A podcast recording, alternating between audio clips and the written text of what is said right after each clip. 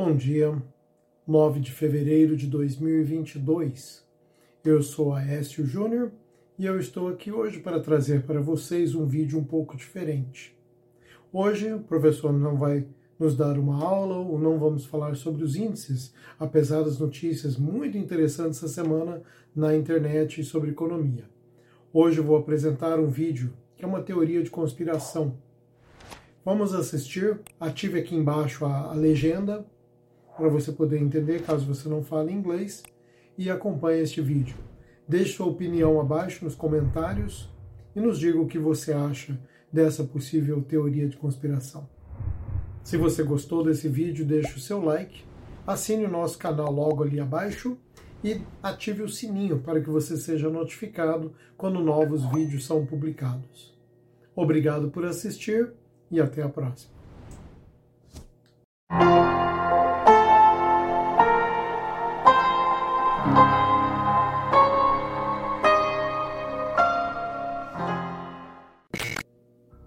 Oh, hi.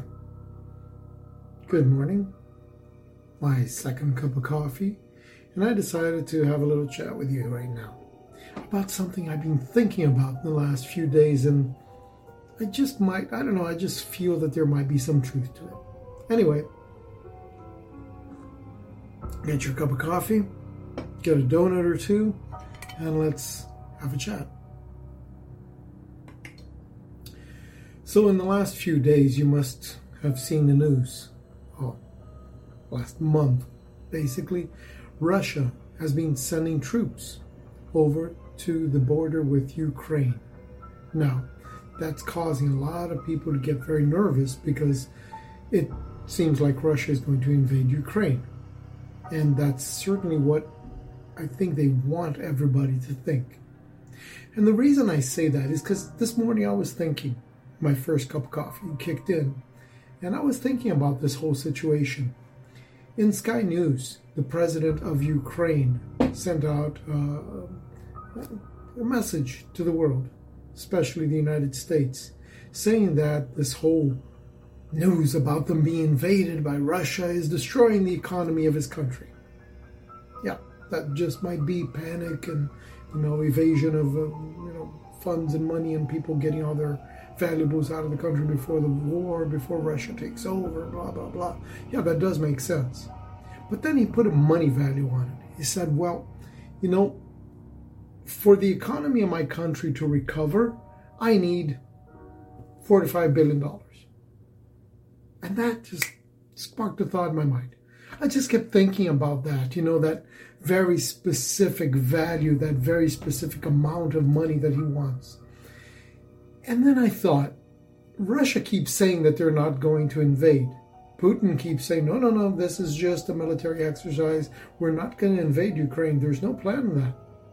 What if there really isn't? What if there really isn't? And I don't say that lightly. What if it is the truth? What if Vladimir Putin really does not want to invade Ukraine? What if Vladimir Zelensky, that's his name, the president of Ukraine. Either he came up with this or Putin and him got together one day over a glass of vodka and, you know, came up with this, or they just thought maybe Putin put him up to it. I don't know. Of course, remember, this is all just a theory. There is no real basis in evidence and reality, anything for this. So call it a conspiracy theory if you want, but it's a theory that I thought of this morning. I thought I'd share it.